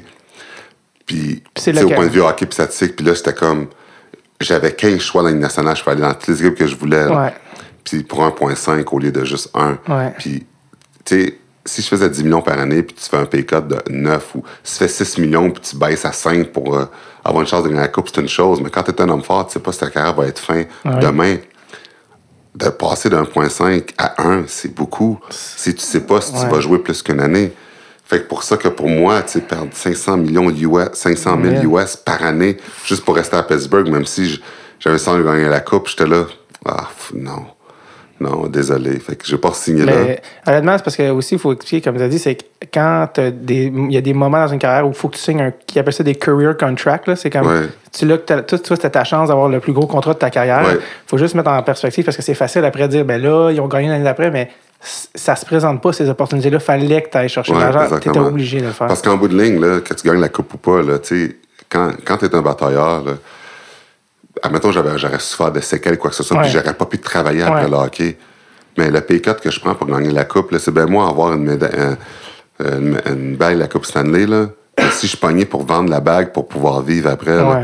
tu sais, je veux dire, étant donné que tu sais pas les carrières, combien de temps qu'ils vont être, mais tu sais pas non plus l'état d'esprit que tu vas être Ouais. Mhm. pour pouvoir travailler après. Puis ça, c'est une autre chose. Puis quand tu es de bagarreur, c'est encore plus dangereux, surtout quand j'ai commencé à voir. Parce que là, il y a des sports, des affaires qui se passaient avec les anciens bagarreurs, puis Mhm. des séquelles qu'il y avait. Il y en a qui se suicidaient. Puis moi, je savais pas, j'étais rendu où. Mhm. Ça allait m'arriver, j'avais peur. Là. Je savais pas que j'avais des séquelles ou pas, c'est comme ça que je fasse le test. Je me sentais bien, mais t'es pas à Mhm. L'abri de ça, tu hein. le sais pas. Fait c'est pour ça que quand je regardais ça, j'étais là, je il faut que je fasse le plus possible maintenant. Puis comme tu as dit tantôt, Ouais. c'était là, là, le meilleur temps. Pour avoir le plus gros contrat de ma carrière, c'était là. Puis là, j'ai eu mon plus gros contrat de 3 ans, Avec- 4,5 euh, millions pour 3 ans Avec les Canadiens. avec les Canadiens. Mais, mais j'avais comme 10 équipes qui me donnaient la même affaire. là. Ouais. Puis, puis j'ai même failli rester à Edmonton. Edmonton me donnait encore même 4 ans, pas 3 ans, il me donnait une année de plus. Mais Juste, Pour- juste, à- juste avant que j'arrive au Ouais. Canadien, je vais te demander parce que avec à Pittsburgh, quand il est retourné en finale, euh, Terrien t'avait coaché dans le temps à Granby. Là. ouais, C'était comment il avait changé, Michel Terrien, entre Granby puis là, euh, une dizaine d'années plus tard, euh, euh, coaché dans la Ligue nationale? mais là, c'était c'était différent parce que là, tu sais, Michel coachait des hommes, puis on était une super bonne équipe encore une fois. Fait on- tout allait super bien, puis c'était- il y avait beaucoup de discipline aussi, mais on se tenait super bien. L'esprit d'équipe était incroyable, donc euh, le vibe était bon, puis vraiment, on pensait vraiment qu'on allait gagner, on allait se rendre au bout. Puis c'est quoi la différence entre, en 2008 quand ils sont allés en finale, puis l'année d'après quand ils ont gagné, c'est quoi la différence entre les deux? Qui la différence, c'est juste que Crosby, Malkin, tout le monde était encore meilleur. Fleury, tout le monde. Il était jeune dans ce temps-là. Fait qu'une année de plus, ça fait en sorte qu'il domine encore plus. Ouais, ouais. Il était à leur apogée au début. Première année, c'est une année d'expérience. Tu apprends, tu te rends en finale, mais l'année d'après, c'est comme tu veux pas perdre. Puis là, c'est comme les. L'équipe, c'était pas pareil. Là. Il était, tout le monde était beaucoup encore plus meilleur puis encore plus préparé. Quand euh, euh, c'est ça, ouais, ça, ils rentraient dans leur prime, dans le fond. Quand tu as eu des enfants, toi, tu as, eu des- t'as eu des enfants, je pense, euh, est-ce que ça change la manière de. Parce que tu, tu continues à te battre, mais tu sais, quand tu pas d'enfants, tu comme. Mais quand tu as des enfants, il y a- a, d'autres mondes qui t'attendent euh, après la game. Puis euh, est-ce que t'es plus, tu deviens plus cérébral dans ta manière de te battre? Tu fais plus attention? Tu sais, quand ton métier, c'est de battre à chaque soir. hein. Ouais, mais ça non, a-tu mais. changé un peu? Non, ce qui est arrivé euh, quand je suis arrivé à Montréal, parce que tu parles de la période quand je suis arrivé à Montréal, que j'ai mes enfants, Ouais. en 2009. J'ai signé à Montréal euh, l'été d'après euh, euh, que je suis parti à Pittsburgh, puis j'avais le choix d'une quinzaine Ouais. d'équipes, puis j'ai Ouais. choisi Montréal Ouais. pour ma mère, parce que ma mère, elle me suppliait de, de signer à Montréal pour pouvoir me voir jouer en personne, alors que moi, je voulais retourner à Edmonton. Mais ce qui est arrivé, c'est que j'ai jamais été blessé de ma carrière vraiment. Mm-hmm. Ma première pratique avec Canadien de Montréal, j'ai une hernie discale. C'est là que ça a commencé. Oui, ma première pratique, hernie discale. Puis là, je capotais parce que pendant l'été, quand j'ai signé avec le Canadien de Montréal, tu fais des médicales, tu fais tout, je suis correct, je suis à 100% il n'y a aucun problème. J'arrive, je fais les tests physiques. Un des meilleurs résultats dans les tests physiques, c'était Scott Livingston qui était là. Les tests physiques, tout était parfait. Mais première pratique, cow, hernie discale. Mais là, moi, je ne sais pas si c'est une hernie, je vois le docteur, tout lâche, mon dos, mon aine, tout. Faire un test magnétique, j'ai une hernie discale. Là, je suis capable, je vais voir le docteur, faut que je me fasse opérer. Là, j'ai pas joué une game à Montréal encore. là. Première pratique, ça arrive, je capote. Là, je suis comme, Cool. c'est quoi l'alternative? Ouais, c'est ça. L'alternative, c'est de prendre des pilules de cortisone. Fait que je dis, fuck off, j'y prends. Et C'est risqué, puis tout ça. Fait piquer le dos, je prends des pilules de cortisone. Là, quand j'ai fait ça, bien entendu, c'est pour ça que j'étais toujours blessé à Montréal, parce que j'ai deux ans discales, mais c'est pas guéri, là. Fait que je prends des pilules de cortisone, fait que je jouais le match sur deux. J'étais toujours blessé. Le monde se demandait qu'est-ce qui se passait, pourquoi qu'il joue pas. J'ai juste, jusqu'à temps que je sois libéré le 21 janvier 2010, j'ai juste, j'ai juste joué 60 games en deux ans à Montréal. J'étais toujours blessé. Puis le monde, il savait pas que j'avais des discales, puis l'équipe le disait pas, parce que c'était la maudite règle de haut du corps, bas du corps, puis cette cochonnerie-là. Puis d'un autre côté, le monde disait, si les autres équipes savent que tu as une hernie discale, ils vont te frapper dans le dos. Fait que personne ne savait ce que j'avais. Tout le monde se disait, ah, il veut plus jouer, il est ici, il est démotivé. Ouais. Puis ça n'avait pas rapport, mais le monde ne le savait pas. La même année, parce que je jouais avec des hernies discales, j'ai développé une deuxième hernie discale la même année. Non. Une deuxième. Là, je capotais parce que là, j'ai comme là, j'ai deux hernies discales. Mon dos, c'est comme. Ça s'aggrave de plus en plus. Là, je vais voir l'acupuncteur de, de, de, de Céline Dion euh, à Nazing. Elle m'a aidé énormément. Euh, je m'en vais la voir, je fais de la physio. euh, tous les jours, je me faisais traiter le dos, quoi que ce soit. Puis, euh, tu sais, c'est fou. Je joue pas beaucoup de games. Puis finalement, plein d'entraîneurs se font mettre dehors. Puis là, euh, à la fin de l'année, Bob Gainé prend la barre de l'équipe. Puis on se rend dans les séries. euh, on joue contre Boston. Puis euh, pour moi, ça avait super bien été. J'avais joué avec, joué avec Kovalev puis qu'on l'a vu dans les séries. Puis même si on a perdu en 4, euh, j'avais été, j'avais vraiment été un des meilleurs joueurs du Canadien dans la série contre Boston. Quand la saison est finie, Bob Gagné me dit euh, Ouais, dit, Georges, sais-tu quoi, la- l'année prochaine, si tu joues comme tu as joué dans les séries, si tu es capable de garder ton dos à 100% tu vas être un atout, ça va être bon, tu vas. Ça va vraiment être bon si tu peux jouer comme ça pendant une saison complète, parce que dans les séries, ça avait bien été. J'étais là, OK, parfait. Tout l'été, je m'entraîne pour euh, renforcer mon dos, puis toutes ces choses-là. Puis c'est là que Jacques Martin se fait engager. La première journée du camp d'entraînement, je dis à tout le monde, OK, cette année, euh, Ça, c'est je me 2000 con- 2009, c'est ça? oui. Ça, c'est ma deuxième année. Première année 2008-2009, là, on Ouais. était à 2009-2010. Ouais. Quand la saison commence, je dis, OK, là, je me concentre. euh, euh, là, sur ma santé, pour essayer de jouer une saison complète. Puis là, je fais plus de déclarations. Je parle plus aux médias. Parce que la première année, j'avais fait beaucoup de quotes avec les médias, quoi que ce soit.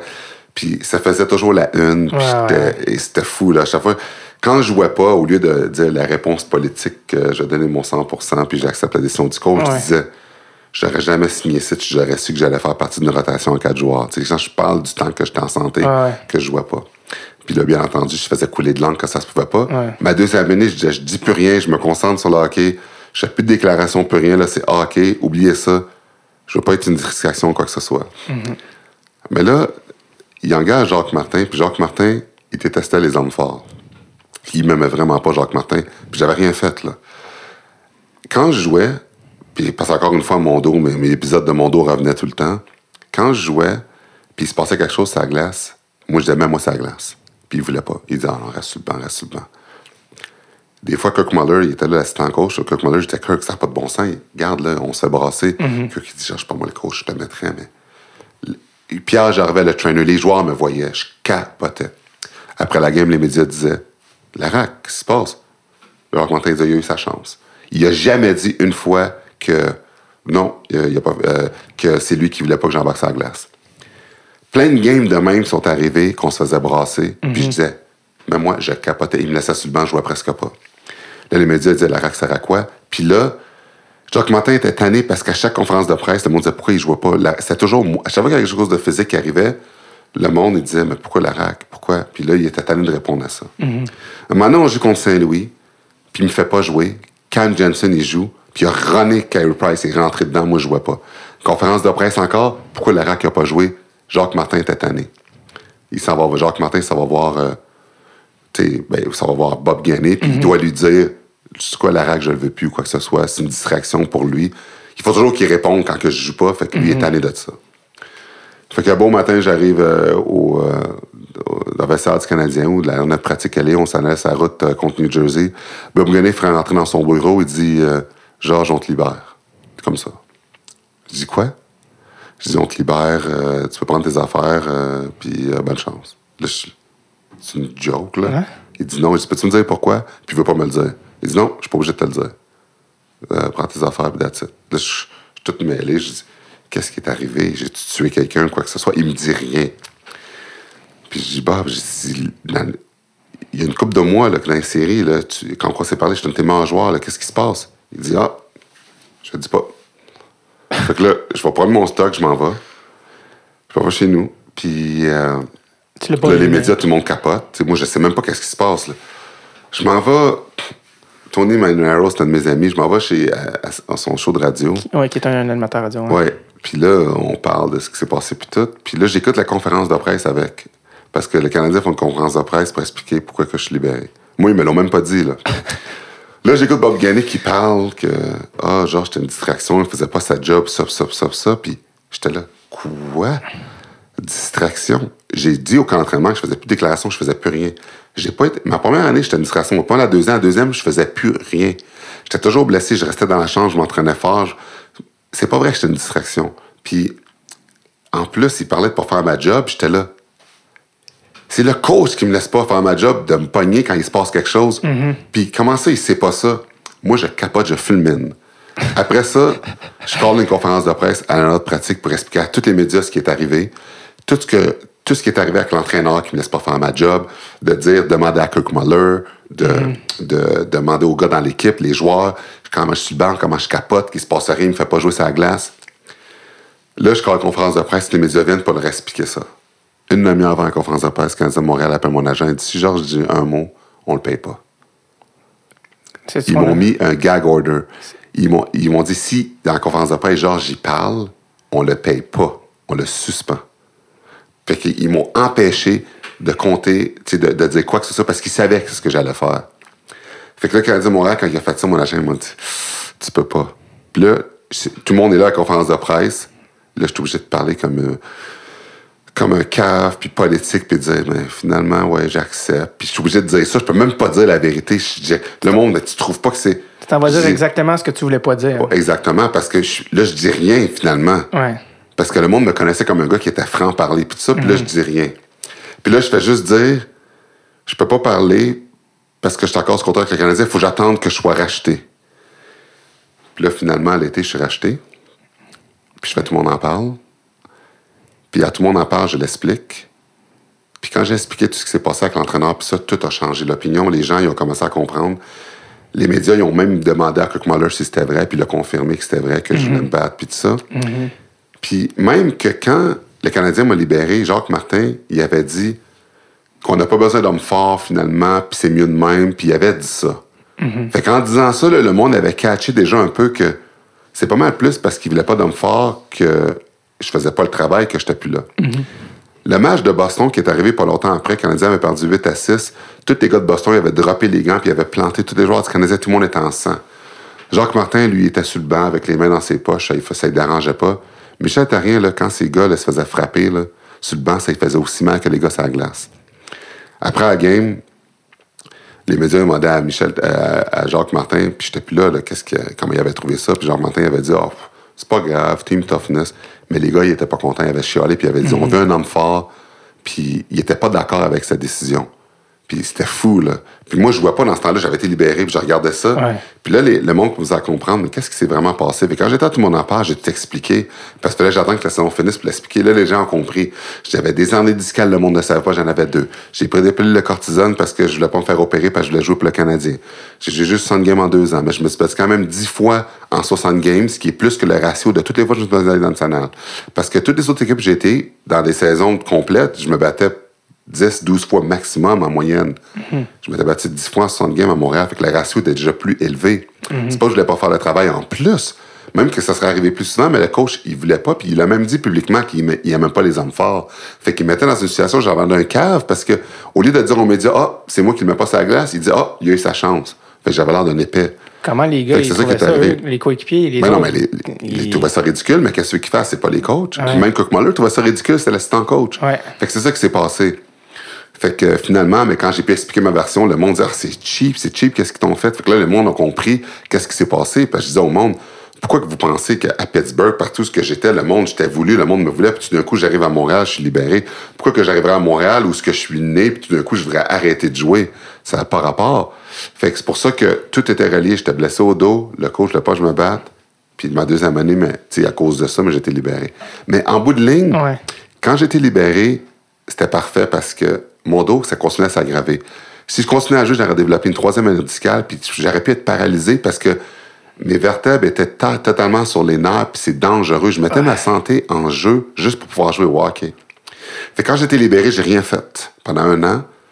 Puis j'ai fait de l'acupuncture, du yoga, puis ça s'est guéri tout seul. Si tu fais rien pendant un an, mes examens sont dit guéri tout seul. Puis là, après ça, après ça, j'étais correct. Sinon, je souffrais tout le temps, je fais rien faire. Des fois, j'étais paralysé, je ne fais pas bouger. Quand ça pogne les nerfs, tout, tu tombes à terre parce que c'est fou que ça fait aux nerfs, les hernies discales, c'est fou- c'est c'est malade. Fait que ça a été un blessing de côté pour ma santé que je sois libéré pour deux raisons. Premièrement, pour ma santé, parce que j'allais développer une troisième discale, mais aussi parce qu'il venait d'arriver le tremblement de terre en Haïti en 2010, en janvier. Puis quand j'ai été libéré tout de suite, je me suis associé avec la Saison des joueurs, puis la Ligue nationale pour trouver des fonds. On a- J'ai ramassé des millions, puis on a reconstruit l'hôpital Grâce pour enfants à Port-au-Prince, un hôpital pour enfants qui avait été écroulé après le tremblement de terre. Fait que j'ai pu faire quelque chose de le pays d'origine où mes parents sont nés tout de suite pour m'impliquer pendant que c'est arrivé, tu sais, faire quelque chose de... Un bon timing. Un bon timing, Ouais. parce que le dernier match que j'ai joué à Montréal, justement, c'est le match où j'ai marqué mon but, mon seul but avec. Mais mon avant-dernier match. Mon dernier Ouais. match, c'est contre les Rangers, mais Ouais. mon avant-dernier match, c'est contre euh, Dallas. J'ai marqué mon but juste après la tragédie, puis j'ai Ouais. pu dédier mon but à tous les Haïtiens. Tu sais, à Montréal, y a- il y a- les Haïtiens à Montréal, c'est des gros fans du Canadien. Mhm. Peut-être plus maintenant parce que Piqué est parti. Mais dans ce temps-là, c'était des gros fans du Canadien. Puis quand j'ai dédié mon but, mon premier but à- euh, aux parents, aux gens qui ont perdu beaucoup de familles, des gens en Haïti, c'était, c'était magique ce moment-là. C'était, c'était un moment que j'oublierai jamais. euh, match pour moi le plus important, significatif. C'est un des seuls matchs où j'ai vraiment prié de marquer un but que je puisse le dédier au peuple haïtien qui restait à Montréal. Fait que pour moi, c'était vraiment le fun. Puis quand j'ai été libéré pas longtemps après, c'est là que été en Haïti par la suite pour aider. Juste ça, ça a valu la peine. Ouais, juste, juste ce ça. moment-là. Ça a valu la peine pour tout le calvaire que j'ai vécu Ouais. euh, la, cette deuxième année-là. Si tu avais à, à faire quelque chose différemment, est-ce que tu, ferais opérer au dos ou Non, même chose. tu ferais un Moi, chose? Moi, il n'y a, rien. Moi, le- tout ce que j'ai fait dans la vie, je l'assume, puis il n'y a rien que je vis avec des regrets. Je peux pas. Comme, puis comment que je peux vivre avec des requins quand j'ai 13 ans dans une nationale, alors qu'un homme fort, la moyenne est pas mal plus basse que ça. Alors, euh, tu sais, j'ai rencontré plein de personnes intéressantes, j'ai vécu plein de belles choses euh, durant ma carrière, que l'adversité, ça fait juste partie d'une carrière. Puis pour moi, même si c'était plate, en bout de ligne, je retiens plus de bons moments que de mauvais. Puis si c'était recommencé, je ferais la même chose. Y a-tu y a-tu des. Parce que toi, t'as croisé beaucoup, puis t'as tout le temps des anecdotes. Y a-tu c'est qui les personnages les plus mémorables? Tu sais, y, a- y a beaucoup de personnages dans la Ligue nationale, des joueurs. Ouais. Ben, Ronick, déjà, c'en est un. euh, Jeremy. Ouais. Des gars que t'as croisés que tu fais, quel personnage? Euh, Des gars, j'ai croisé. Jeremy Roenick, c'est sûr, c'est le plus gros parce que c'est le. Tu sais, c'est. Il niaisait tout le temps, il était drôle. Il, écoute, il a tellement niaisé avec Wayne là, quand Wayne il y avait de la, il avait de la misère. là, C'était. C'est le gars que j'ai vu qui a ri le plus de lui. C'était vraiment, personne vraiment exceptionnel. Gretzky à part. Euh, ouais, ouais. Puis euh, Maxime Lapierre aussi, était vraiment très drôle aussi. euh. Maxime Lapierre qui était euh, le tombeur de ses dames. il, y avait un calepin, puis à tous les jours, il y avait comme une nouvelle date. C'était fou. J'avais jamais vu ça. Un gars avoir autant de records, euh, le, le plus grand playboy euh, de la planète.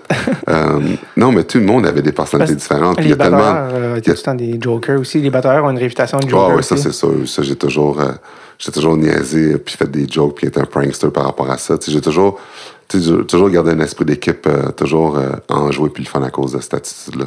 Je me, je me demandais. euh, euh, les, les batailles sont en déclin dans la Ligue nationale. Puis ils disent, euh, ils disent maintenant que des joueurs comme toi, ça va être de plus en plus rare des gars qui étaient plus euh, batailleurs, peut-être qui, qui, étaient- qui faisaient ça principalement. Qui disent, est-ce que tu penses que dans 10 ans, dans 20 ans, il va encore avoir des batailles dans la Ligue nationale? Ou tu Ben, penses que ça moi, l'affaire, c'est que quand les gens me parlent de ça, en passant, il y a beaucoup de monde qui oublie que avant que je sois blessé à Montréal, je jouais en moyenne de 10 minutes par match, puis je contribuais énormément. Donc, je jouais dans les séries.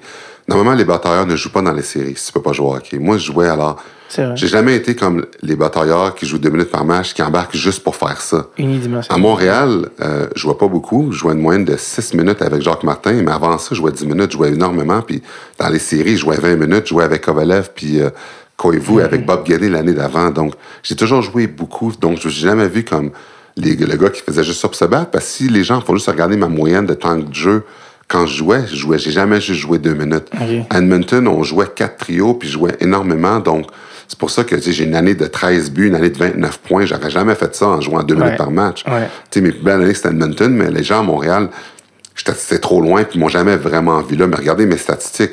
J'ai des meilleures statistiques que Trevor Moran de toute sa carrière. Ah ouais. Trevor Moran, il se battait pas, là, Travis Moran, Ouais. puis il se battait pas, là. Ouais. Fait Une en saison de ligne. 30 points euh, par année, si tu joues 10 minutes par game, c'est excellent. Ouais, c'est ça. Fait que c'est pour ça. Puis, tu sais, c'est comme. Pour ces raisons-là, puis dans les statistiques, même, une année Edmonton, dans les playoffs, même si on a sorti en première ronde, j'ai fini meilleur meilleur marqueur dans série. Puis ça, c'est toutes des choses que le monde ne savent pas, mais c'est dans les statistiques que tu peux le voir. Fait que je, je faisais pas juste me battre, je jouais aussi. Fait que quand tu regardes l'homme fort qui joue deux minutes par match, qui fait juste se battre, oui, c'est dangereux, ça, il faut enlever ça. Mais la job de l'homme fort tel quel, moi, je suis contre le fait qu'on enlève ça parce que, probablement, c'est ça qui a mis du pain sur la table pour moi. Ça Ouais. serait hypocrite maintenant que je suis retraité de dire on enlève les bagarres dans le hockey parce qu'il y a un gars qui joue junior qui espère que ça va rester pour avoir un job comme que moi j'ai eu. Puis d'un autre côté, les batailles, c'est ça qui fait que ça garde une- un côté honnête dans, dans le hockey que les gens sont obligés de répondre de leurs actes.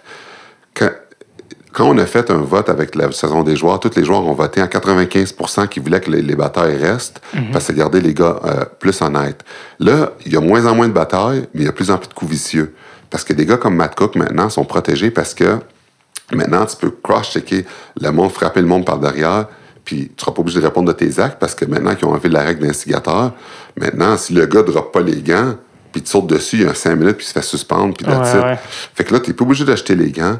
Il y a moins en moins de combats, mais il y a plus de coups vicieux, il y a plus de suspension, il y a plus de coups à la tête. Parce que les gens pensent tous que, oh, si on enlève les bagarres, on vient de régler, régler le problème de coups à la tête. L'année passée, il y, a deux, il y a deux commotions dues à des combats, mais il y a, tout le monde a des problèmes de commotion. Le Crosby, tout le monde, c'est pas à cause des combats, c'est à cause des coups vicieux. Le monde se respecte plus parce que là, tu n'as plus à besoin de te répondre de tes actes. C'est ça qui fait que maintenant, le monde, tout le monde se cross-check, les bâtons sont toujours dans les airs, puis ça change la qualité du produit à cause de ça. Puis l'autre affaire aussi, c'est que tu sais, les gens qui partent contre les combats, mais pourquoi quand on regarde un combat dans une nationale, tout le monde est debout sur leur siège, puis tout le monde gueule? Quand le monde va rester assis, ils vont commencer à huer. Et là, on va dire, il y a une tendance qui commence à changer. Ouais.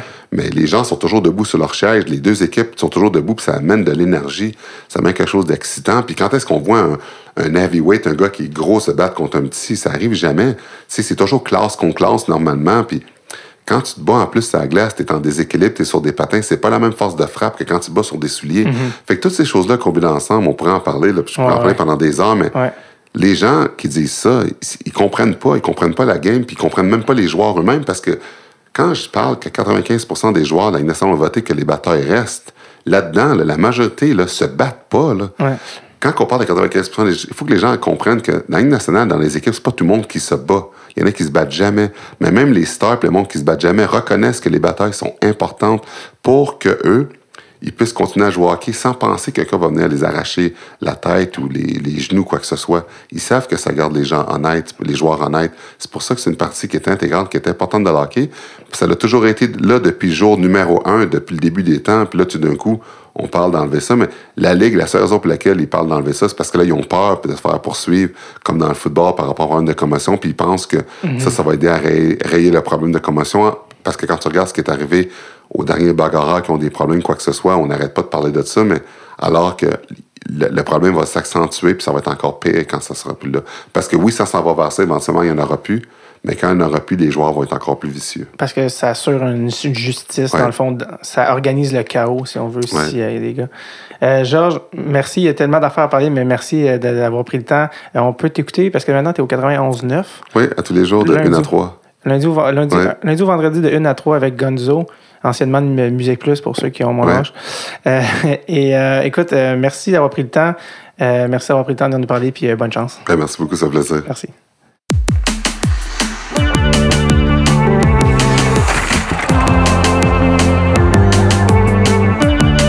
Et voilà, c'était mon épisode avec Georges The Rock Larac. Merci encore à Georges. Il est aussi gentil en vrai qu'il en dans l'air. Pour ceux qui passent une journée présentement médiocre, allez sur YouTube et tapez Georges Larac Hat-Trick. Si ça ne vous redonne pas le sourire, je ne peux plus rien pour vous.